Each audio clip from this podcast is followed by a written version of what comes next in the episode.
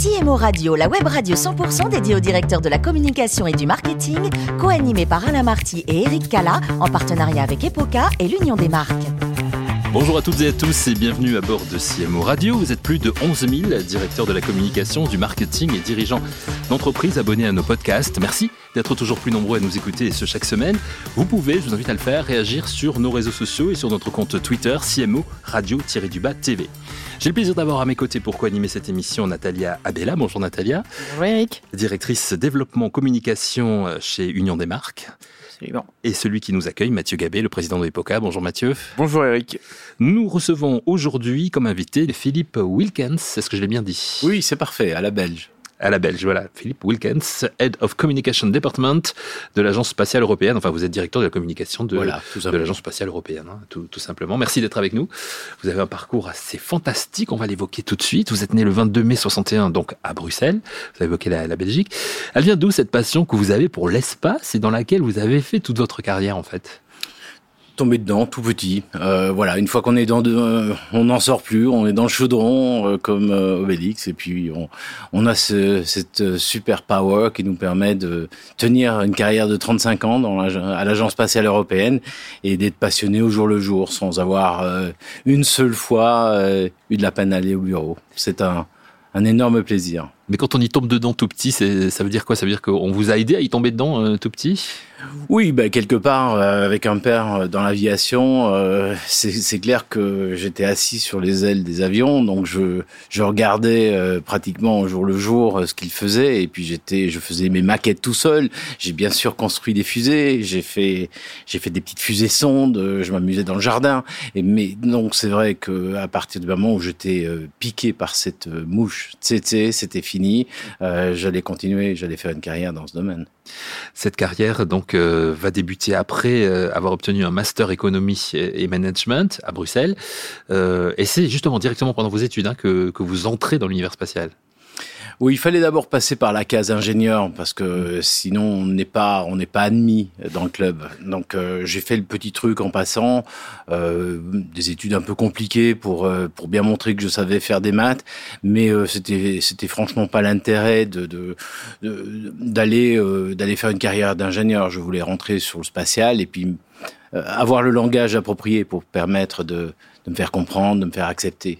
il n'y en avait pas beaucoup à l'époque. Hein, des commerciaux dans le spatial. On est donc, on est dans, si on situe au niveau des époques, on est quoi, années 80, 90 85, 86. Donc avant, avant l'ESA, l'Agence spatiale européenne, vous entrez à l'aérospatiale, donc euh, qui est aujourd'hui Ariane Group. Euh, quelles sont vos missions d'alors? C'est plus aéronautique? Oh, J'étais, euh, j'étais un jeune étudiant qui sortait juste de mon service militaire et puis je voulais faire une expérience au Muro. je voulais être au pied du lanceur en gros, donc il fallait que j'ai les mains dans le cambouis.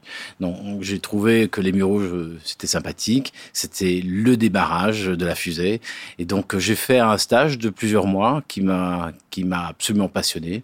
J'ai appris beaucoup de choses, euh, et notamment sur le marketing dans le milieu spatial. Comment vendre des satellites. Il est différent le marketing dans le milieu spatial par rapport au marketing d'une autre entreprise? Oui, bien sûr, c'est un marché assez captif, donc on est euh, on est moins, euh, on va dire, on a une diversification quand même relativement restreinte puisque on vend des satellites à l'export, en tout cas à l'aérospatial à l'époque, et, et, les marchés sont essentiellement gouvernementaux. Donc le marketing est très ciblé. Le SA, vous y êtes depuis 35 ans. Vous êtes responsable du département communication depuis donc avril 2017. Vous pouvez nous le présenter Le, SA, c'est une grosse. Alors déjà, on dit ESA. ESA, voilà. bon, donc l'ESA, c'est la NASA de l'Europe. En plus, vous me l'aviez dit. Horreur de le dire euh, qu'on est la NASA de l'Europe, mais il faut passer par là puisque la NASA est la référence. Et donc effectivement, je suis euh, dans une organisation qui est notre agence spatiale européenne. C'est euh, l'organisation, c'est une organisation internationale qui regroupe à peu près, euh, enfin pas à peu près, on regroupe 22 pays. On est mhm. complètement différent de l'Union européenne. On a aussi des pays associés. On a le Canada qui est membre associé. On a, on a à peu près 5500 collaborateurs. On a six, non pardon, on a huit sièges, enfin huit localisations un peu partout en Europe, dont le siège central est à Paris. Voilà, ça c'est ça c'est l'organisation. Euh, on travaille sur tous les programmes. À la différence de la NASA, on fait pas d'avion, mais on fait de l'observation de la Terre. Euh, notre programme scientifique est probablement le le, le, plus ancré dans, dans, la tradition depuis 1975. C'est une organisation qui est fusionnée, une organisation de lanceurs et une, une organisation de recherche. Et donc, euh, on travaille aussi sur, sur les lanceurs en particulier. On travaille sur l'ensemble des satellites de, à 360 degrés, sur toutes les applications possibles et imaginables. Quand vous prenez le poste de, de responsable de la communication, justement, en avril 2017, est-ce que vous avez une mission précise? C'est de c'est de moderniser la communication de l'ESA. C'est-à-dire, euh, bien sûr que on s'est tous rendu compte que la, communication prenait un élan complètement différent. Euh, il fallait quelqu'un qui soit un transformateur, quelqu'un qui adapte euh, l'organisation, qui puisse motiver des fonctionnaires internationaux, ce qui n'est pas toujours évident, et amener cette cette organisation qui est quand même relativement agile et, euh, et capable de, de s'adapter, mais vers une communication moderne. Donc euh, les réseaux sociaux sont là, il faut il faut sauter sur le train, euh, embarquer et, et amener l'ensemble de nos collaborateurs, nos astronautes aussi, qui sont en pleine mutation, et essayer de leur montrer une voie de la réforme, de la de la richesse qu'on a aujourd'hui au travers de tous les canaux disponibles. Vous travaillez directement avec les astronautes. Je suis sûr que ça fait rêver ça, Natalia et, et Mathieu. oui, il n'y a pas que nous que ça fait rêver, hein, je pense d'ailleurs. Samantha Christopheretti qui venait de m'appeler justement pendant l'émission. C'est euh, c'est un plaisir de les avoir même quand ils sont dans l'espace, pouvoir leur parler, de pouvoir euh, travailler avec eux. Ce sont des des gens qui fonctionnent à 2000 à l'heure, ils comprennent euh, tout directement, ils sont ils savent tout faire. C'est c'est extraordinaire de pouvoir travailler avec eux. Une grande chance. Un, homme passionné, on peut le dire, Philippe Wilkens, avec des j'imagine Natalia des, choses à lui demander. plein de questions.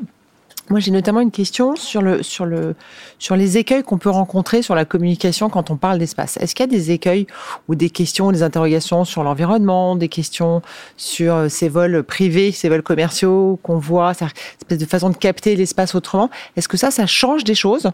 Euh, Et est-ce que c'est des sujets auxquels vous vous confrontez? Y a des choses à raconter euh, quand on veut. Ah oui, j'ai beaucoup de chance parce que que ce soit dans, ma vie professionnelle ou dans ma vie privée, chaque fois que je parle d'espace, j'ai jamais d'obstacles. Euh, les gens sont passionnés, ils adorent, ils adorent entendre les dernières nouvelles, ils adorent euh, les sujets. Donc j'ai rarement de la de la réaction. Euh, par contre, c'est vrai qu'il y a des sujets que les gens découvrent. Ils ne font pas nécessairement le lien entre des préoccupations quotidienne avec l'espace, alors que euh, finalement, un de, mes, un de mes objectifs, notamment euh, avec euh, notre communication, c'est d'amener l'espace à la portée de tout le monde, c'est de, de leur faire comprendre, leur faire comprendre que de la technologie spatiale, ils en ont parfois même dans leur propre corps, avec des matériaux qu'on a utilisés qui sont issus directement des matériaux des satellites ou des lanceurs. Donc ils fonctionnent comme un moteur fusée. Ils ont des, ils sont dans la vie quotidienne dépendant du spatial, puisque si euh, euh, les satellites Galiléo devaient euh, s'interrompre, eh bien on serait tous perdus avec notre fameux GPS européen. donc on aurait, alors que même on s'en rend pas compte. Donc des obstacles, non. On, se rend très vite compte quand on perd notre auditeur. Peut-être parfois on a l'impression d'être un peu trop technique. Euh, donc il faut continuer à faire rêver, il faut euh, attirer, euh, il faut simplifier parfois à outrance, de façon à mettre l'espace, qui est, une discipline, un domaine extrêmement complexe, un peu à la portée de tout le monde. Justement, faites-nous rêver, Philippe. Quelles anecdotes vous avez, quels souvenirs les plus marquants en tant que communicant sur ces sur ces cinq six dernières années? Il devait y en avoir énormément, mais qu'est-ce qui vous vient en tête assez naturellement? Une de mes premières expériences, alors elle est à la fois elle est à la fois drôle et pas drôle du tout, puisque euh, grâce au lanceur Ariane, on a réussi à mettre au point un logiciel qui permet de, de, de mesurer euh, l'ensemble des paramètres vitaux du lanceur. On a transposé ça dans un pyjama. Et on a mis ce pyjama à disposition des parents qui ont des enfants susceptibles de subir euh, la mort subite des enfants. Mmh. des, nouveau-nés. Et donc, euh, ce sujet était gravissime, mais euh, on a contribué en fait à, à, à la prévention d'un certain nombre de, de, de, difficultés. Et on était parmi les premiers avec ce pyjama de permettre à certains enfants à risque d'être connectés. Je parle de, des années 90. Donc c'était à la fois un sujet extrêmement sérieux, mais je me souviens très bien que on, l'avait démontré sur un stand de l'ESA où on s'attendait à voir des fusées, des satellites, et on voyait les pyjamas de, de, de nouveau-nés, etc. Sur le plan, sur un plan un peu plus, un, un, un, peu plus différent, dans, dans le dans le sport, par exemple, j'ai amené une Formule 1 sur sur un stand d'exposition en plein milieu des fusées, et les gens se demandaient mais qu'est-ce qu'ils font avec des Formule 1 à l'agence spatiale européenne? Et c'est là où euh, expliquer à, à ceux qui venaient nous visiter que entre un miroir euh, qu'on met sur un télescope et un miroir ou une, euh, une espèce de, de, de de protection euh, euh, thermique contre le moteur, par exemple de, de la Formule 1 qui chauffe énormément, euh, ben, il y avait qu'une un petit pas, un petit saut de transfert de technologie euh, et qui, qui était extrêmement, extrêmement puissant, qui faisait avancer la technologie de l'automobile de haut niveau. Et, et c'était très marrant de se retrouver aux commandes d'une Formule 1 en plein milieu d'un salon spatial. Et avec un ou une astronaute, une petite anecdote T'en as tellement Thomas à Cannes, peut-être? Allez, Thomas Pesquet. Drôle. Avec Thomas Pesquet, quand on quand on se retrouve à Cannes, c'est quand même euh, c'est quand même assez marrant. Bon, j'ai la chance de le suivre sur le tapis rouge. On est on est là, il y a l'équipe de Star Wars qui arrive, et puis tout d'un coup, il disparaît. il est on le perd de vue. Euh, J'arrive plus à le joindre. Je dis, je l'ai perdu. Ça y est, il va se faire avaler par la foule. Et puis finalement, tout tombe bien, et, euh, et on est inscrit. Euh, euh on est on, on s'assied au milieu de, de, de la première de, de Star Wars. Euh, Thomas est là et euh, toute l'équipe vient le saluer. Et on se retrouve un petit peu euh, euh, dans une discussion à bâton rompu entre euh, la fiction et la réalité, avec Thomas qui venait de rentrer, qui venait de d'expliquer de, de, son vol et euh, se retrouver finalement avec les producteurs, avec les acteurs d'une série comme celle-là, enfin d'une série mythique de cinématographie, d'avoir cette cette ambiance, c'était assez exceptionnel, pas très anecdotique, mais en tout cas exceptionnel comme moment. Mais est-ce que ça aide justement d'avoir des personnalités comme Thomas Pesquet, qui est, vraiment très connu euh, dans le monde entier aujourd'hui, au niveau de la communication justement? Ça aide beaucoup, évidemment, je ne vais pas vous le cacher, c'est notre vedette, hein. il, est, euh, il est un des plus influents du groupe de, des astronautes, il a surtout une manière de communiquer qui nous permet vraiment de faire passer des messages, de, vulgariser euh, des choses assez complexes finalement. On le ressent rarement, mais euh, ce qu'ils vivent dans l'espace en permanence depuis maintenant pratiquement 20 ans, euh, ce sont des choses dangereuses. ils sont exposés aux radiations constamment, ils sont dans un, un petit un milieu très confiné, très contrôlé, avec aucune manière de, de, de s'échapper rapidement. Ils peuvent s'échapper, mais ils peuvent ils, ils, peuvent pas le faire comme si on sortait de ce studio, par exemple. ils sont loin de leurs proches, etc. Donc on a on a des moyens aussi de de communiquer par rapport aux autres facettes du spatial, celles qui sont un petit peu moins bling-bling, mais qui sont euh, le côté humain des missions spatiales. Et il le fait évidemment euh, éminemment bien. Thomas Pesquet, c'est vu. Pouvez-vous nous dire qui sont Sam et Lucie? Ah, Sam et Lucie, c'est surtout Lucie. Lucie, c'est c'est mon héroïne, c'est la petite euh, euh, qui vivait le spatial euh, et qui euh, qui était un petit peu euh, le personnage que qui, qui explorait l'univers et à qui je contais toutes ces histoires à mes enfants. Donc euh, surtout mes, mes filles, quand elles étaient toutes petites, elles passaient par les histoires de Lucie.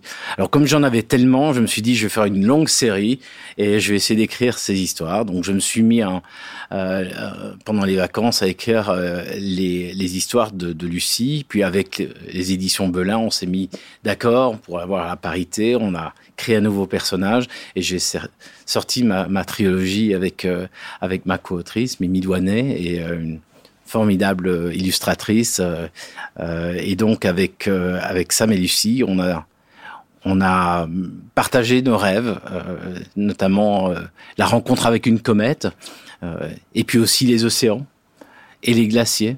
Donc voilà, c'est mon héroïne d'aventure. Trois livres hein, pour l'instant. Pour l'instant, peut-être, oui. euh, peut-être d'autres par la suite. Je suis trop occupé pour en faire trop, mais j'en ai plein dans la tête. Alors justement, cette passion, vous nous le disiez, pour l'espace, l'aéronautique, vous l'avez donc transmise aussi à vos enfants. Je crois que deux, deux sur les trois euh, suivent vos pas, en fait. Ah, ils ont ils ont fait les trois, mais il y en a un qui a qui, qui s'est lancé sur sa start-up là. Donc, euh, mais j'en ai une effectivement qui est euh, à, à plein de temps sur le spatial, une autre qui s'occupe des risques euh, et la prévention des risques, et qui euh, qui est passée par le centre spatial guyanais, puisque là il y a tous les risques possibles et imaginables. Donc oui, ils ont tous été euh, vaccinés. C'est bien parce que pendant un petit quart d'heure, là, vous nous avez fait rêver. Vous dites d'ailleurs que pour faire un métier comme le vôtre, ce sera la conclusion, il faut, il faut savoir garder une âme d'enfant. Ah, il faut absolument rester un enfant, oui. Sinon, euh, on ne connecte pas avec le public. De toute façon, euh, c'est quand les yeux pétillent, quand on parle du spatial. Les miens, euh, c'est le cas en tout cas. Et donc, il faut, il faut garder cette, cette humilité parce qu'on est tout petit sur cette planète, c'est une merveilleuse planète. Et quand on la voit de la Lune, et j'ai jamais eu cette chance-là, mais je l'entends pratiquement tous les jours de nos astronautes ou de nos collaborateurs, c'est euh, une chance inouïe d'avoir cette, euh, cette capacité. On va le faire bientôt de Mars, j'espère. Mais euh, voilà, c'est c'est quelque chose qu'il faut regarder avec un regard d'enfant, Et vous reviendrez nous en parler. sans Merci. faute. Merci Philippe de nous avoir permis de prendre de la hauteur. Aujourd'hui, merci à vous Natalia et Mathieu. C'est la fin de ce numéro de CMO Radio. Toute notre actualité sur nos comptes Twitter et LinkedIn. Rendez-vous jeudi prochain à 14h précise pour une nouvelle émission. Encore merci Philippe. L'invité de la semaine de CMO Radio, une production B2B Radio.tv en partenariat avec Epoca et l'Union des marques.